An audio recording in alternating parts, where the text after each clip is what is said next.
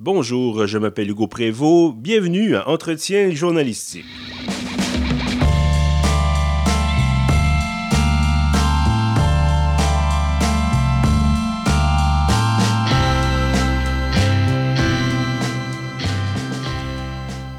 Bienvenue donc à cet épisode numéro 18 de la série Entretien journalistique, des entrevues, des rencontres avec des personnalités marquantes du journalisme d'ici et d'ailleurs. Aujourd'hui, je reçois Christopher Curtis. Bonjour Christopher. Bonjour. Alors, t'as euh... gratté le fond du baril. voilà, donc Christopher, vous êtes journaliste à De Gazette. Euh, vous avez également été correspondant parlementaire pour Post Média à Ottawa. Euh, bon, fond du baril. En fait, c'est un peu drôle parce que c'est la question que je voulais vous poser un peu en, commençant l'entrevue, euh, quand on discutait pour planifier euh, notre rencontre aujourd'hui, euh, je t'expliquais bon, que la série, justement, comme je disais il y a quelques instants, c'est des, selon moi, des personnalités marquantes, des, des, gens importants du, du, milieu. Et vous m'avez répondu tout de go, je ne suis pas important. et vous n'êtes pas, vous êtes, vous êtes pas le seul à. Fait, avoir réagi de la sorte. bon, ça, c'est arrivé à quelques reprises, là des, des, précédents invités qui me disaient oh, pourquoi vous m'avez sélectionné, pourquoi vous m'avez choisi. Je me trouve important, là, mais... Voilà, c'est ça. Ouais. Mais en fait, c'est la question, je pense que c'est quand même une question intéressante. Euh, pourquoi cette réaction-là? Pourquoi avoir euh... dit... Euh... Je... Parce qu'on a, on a évidemment. On, bon, moi aussi, je, je, je donne. Ça m'arrive de donner dans l'autodérision, puis de oui, dire, bon, le travail est. C'est la. C'est une de mes techniques euh, pour pour entrer dans la confiance des gens, surtout des politiciens. Mm -hmm. Un peu d'autodérision, ils, font, ils ont pitié pour moi, là, soudainement, boum, ils tombent dans le piège. Voilà. Ils m'aiment trop. Puis non, je, je sais pas, ça a toujours été comme ça dans ma vie, je pense, de, de, de, de, pas trop. Oh non, non, mais c'est dans le fin fond de moi, je pense que je suis super important, mais je, quand, quand, quand vient le temps d'interagir avec le monde, je fais semblant de penser le contraire.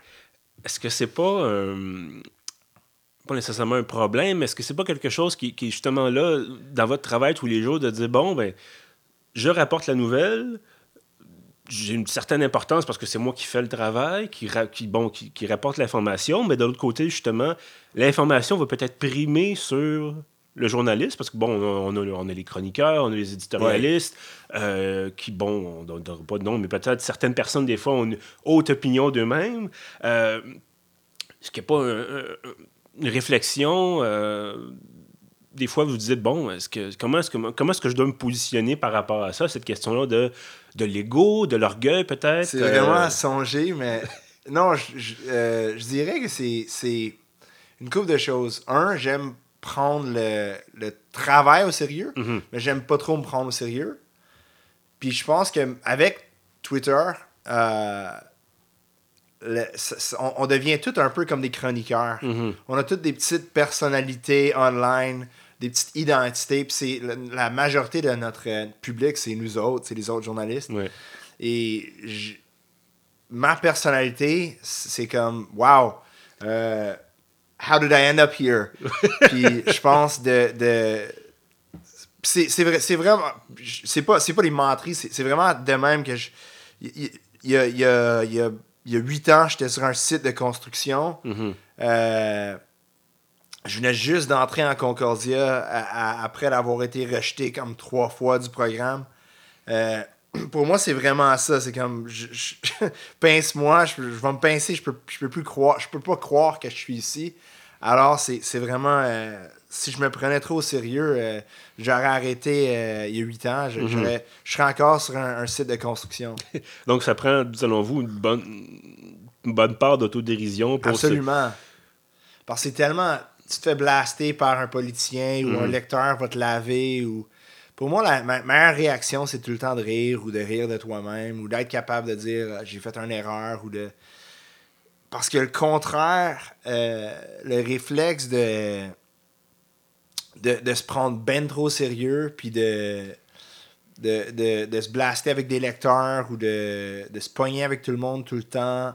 C'est tellement fatigant, c'est mm. tellement. Euh, c'est tellement détaché à la réalité, à, détaché à, à l'humanité. Puis je veux essayer de pas être cette personne-là.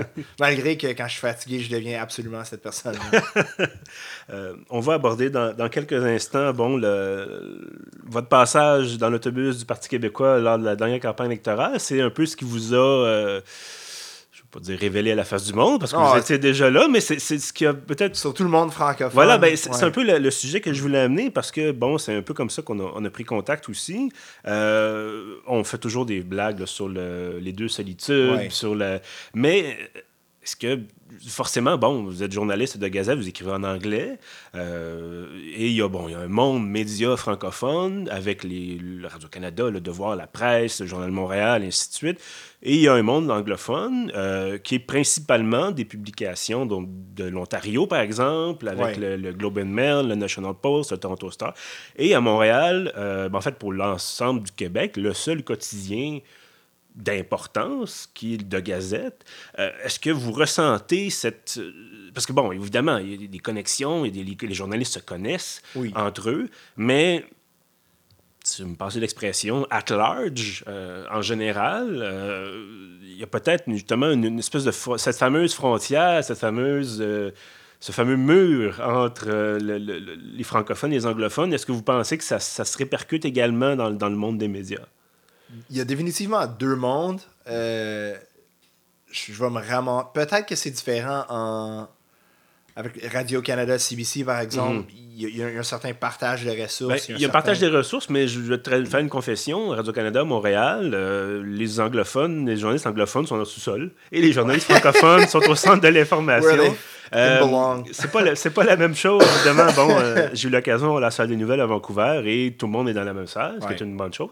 Mais à Montréal, est-ce que c'est est-ce que c'est quelque chose une division plus traditionnelle dans le sens où avant c'était comme ça ou est-ce que peut-être qu'ils se sont dit bon ben le CDI on peut rentrer X nombre de personnes puis ah étonnamment euh, il y a simplement les, les, services français qui rentrent dans le CDI puis donc comme je disais le service anglais qui, est au sous-sol ils ont des beaux bureaux quand même, mais qui sont au sous-sol malgré tout. Euh. C'est, sont dans le bunker. Euh, c'est.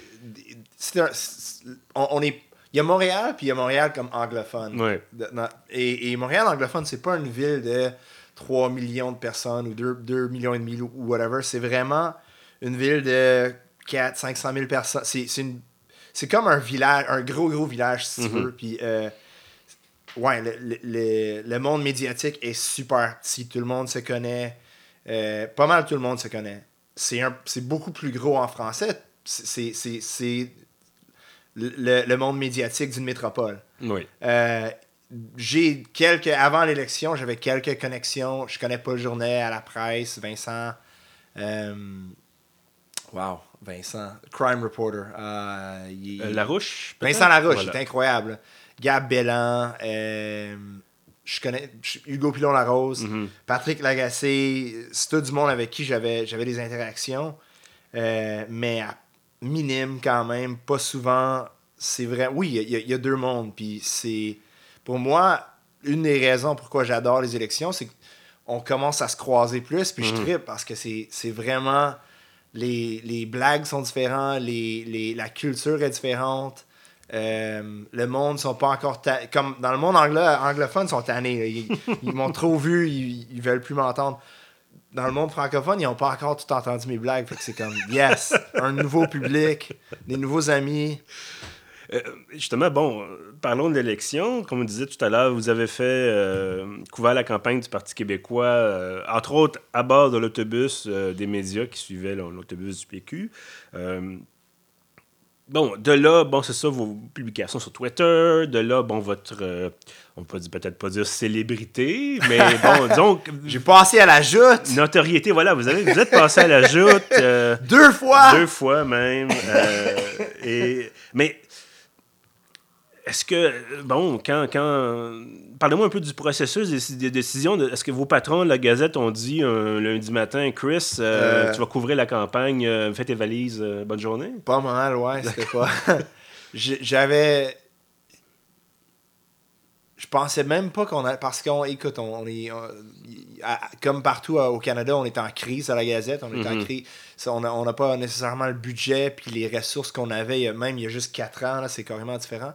Fait que je ne savais même pas si on allait mettre du staff sur les boss ou si on allait juste prendre euh, les textes de la presse canadienne et les Mhm. traduire.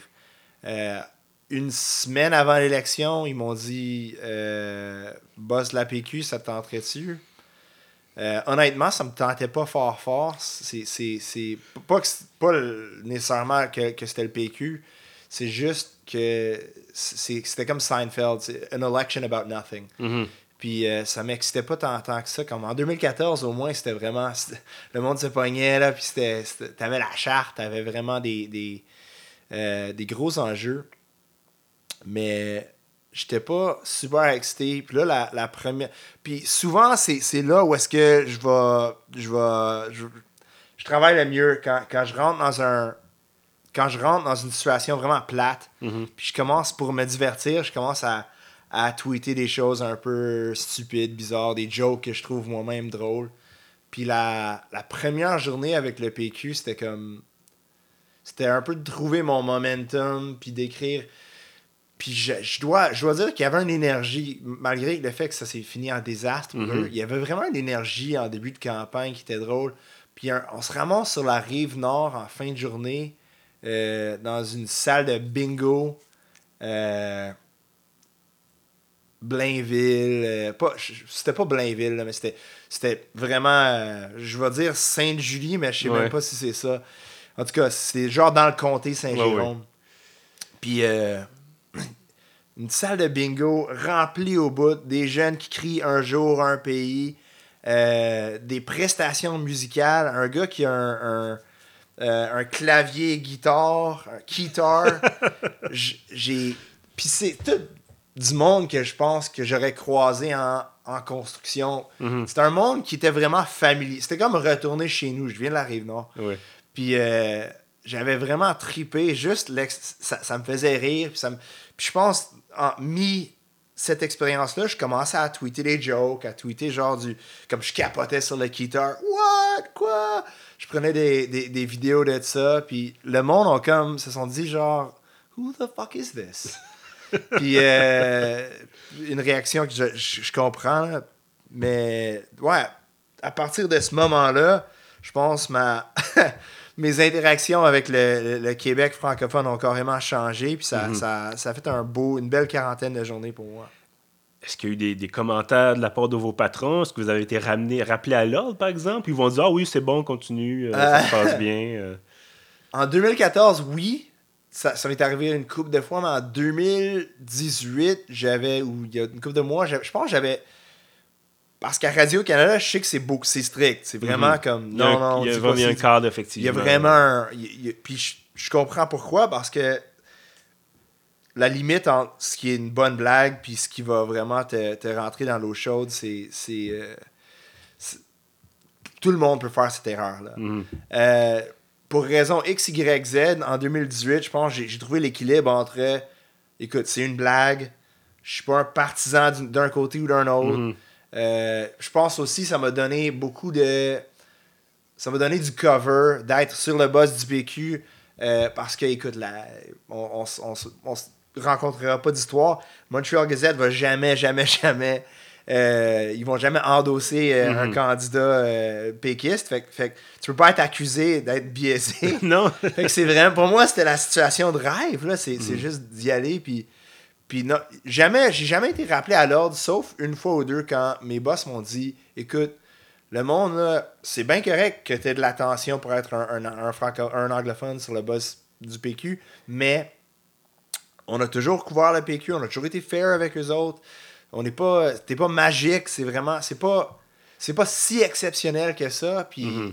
oublie pas que tu as des collègues avant toi qui ont qui ont fait ce travail-là aussi. Fait que j'ai jamais voulu donner cette impression-là que ah, I'm special ou oui, je- suis différent dans le sens que on était sur dans, dans- dans- on était en- dans le bas du fleuve puis j'ai comme sauté à l'eau puis c'était super froid puis j'ai fait rire tout le monde puis oui il y a certaines il y a certains aspects de ma personnalité que je sais que c'est pas tout le monde qui sont comme ça mais le fait d'être fair puis de, de m'entendre avec des francophones des péquistes il n'y a rien d'original là-dedans. Ça a toujours Mhm. fait partie de la game, je pense. Et bon, peut-être aussi, il y avait une différence entre. Parce que nous, on- bon, sur Twitter, on voyait justement les blagues, les petits commentaires, mais il y a aussi, évidemment, vous aviez des articles que vous rendiez. Vous aviez Oui, des- il y a- Il y a- il y a un moment donné, il fallait, fallait travailler quand même. là, Sometimes, ouais. Non, non. je- je- puis je- il y, avait ça aussi qui, qui est le fun quand tu rentres, puis que t'es pas habitué à la politique, puis tu réalises à, à quel point euh, ça me rend. Ça, ça me rend comme tout le monde. Je suis pas la politique provinciale super proche. Fait que pour le monde de la colline parlementaire, euh, les petites controverses ou les, les, les, les petits enjeux spécifiques de la colline, c'est pas tout le monde qui va accrocher là-dessus dans, dans la foule. Fait que j'essayais de, de prendre un enjeu en particulier puis vraiment d'explorer ça ou de, de comme euh, un, un projet éolien sur euh, la côte nord qui va réunir les communautés Inuit puis les communautés québécoises puis qu'on n'a jamais vraiment vu rien avant ça qui a,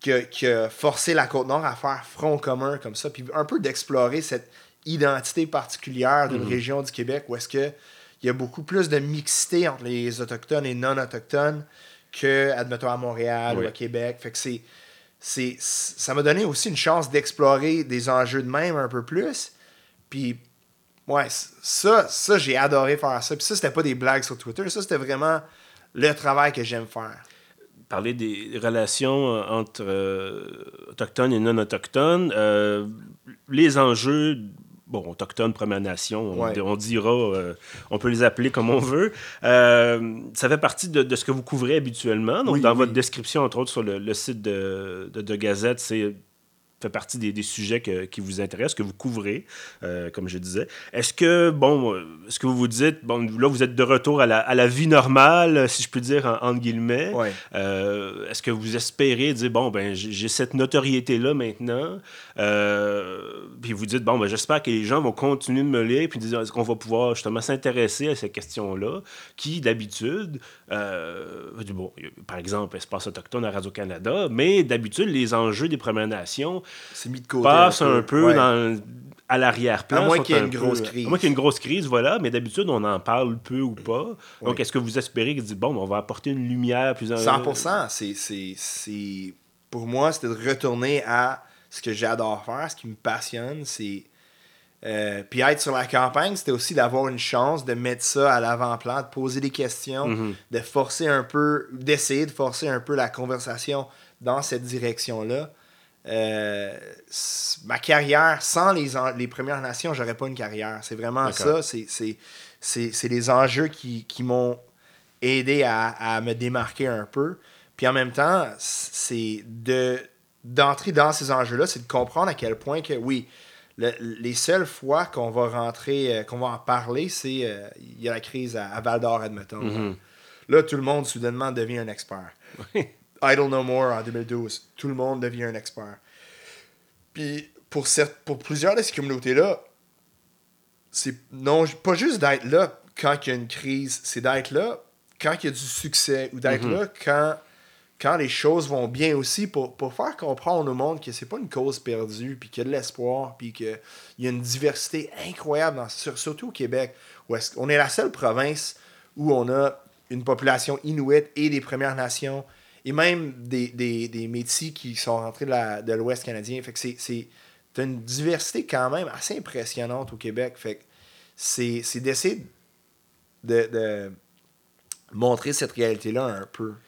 La question que je me pose, et euh, je pense que c'est un sujet intéressant quand même à, à creuser, c'est que, bon, évidemment, historiquement, les, les Premières Nations ont été. euh, bon, je pense que le, le terme maltraité serait même un euphémisme. Ouais, ouais.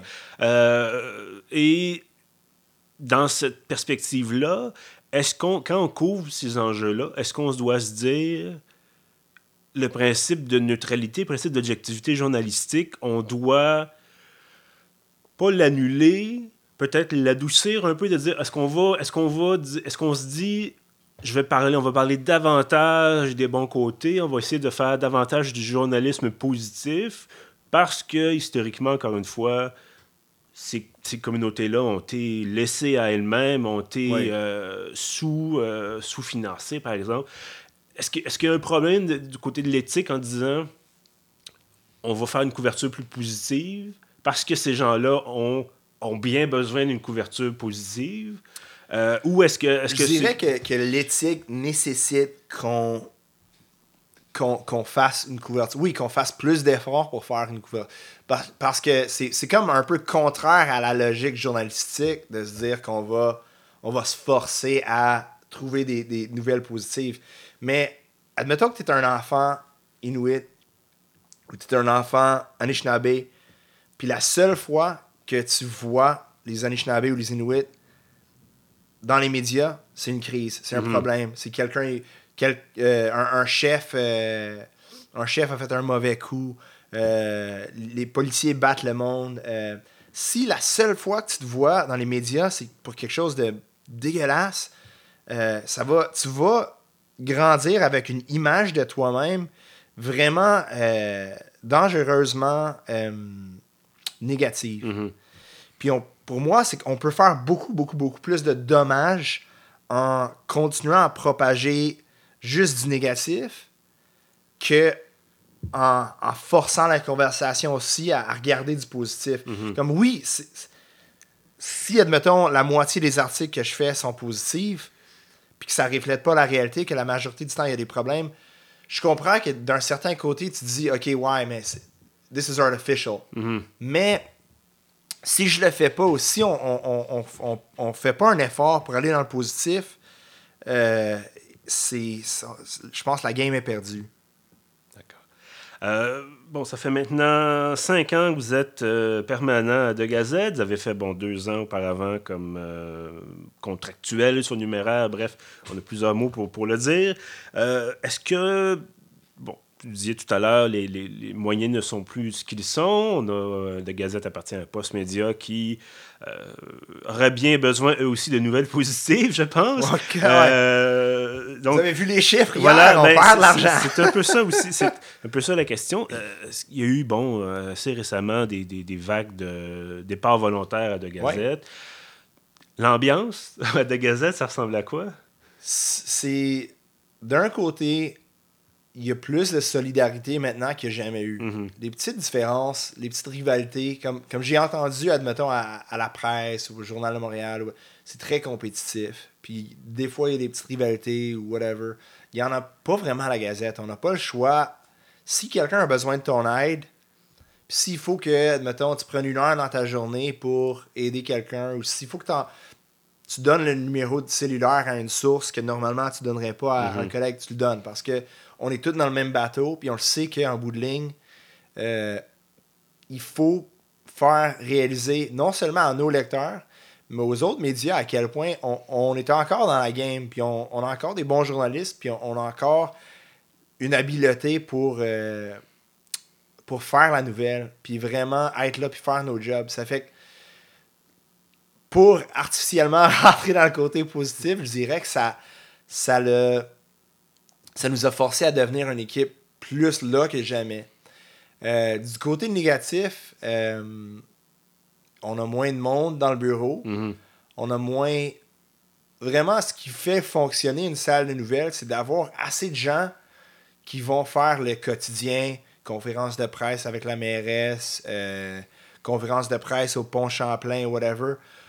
Assez de monde qui peuvent faire ça pour que tu en aies 3-4 qui font des enquêtes, qui font. euh, qui prennent un shift au complet. Pas de produire quelque chose, mais de faire la recherche, d'appeler une, une source, whatever.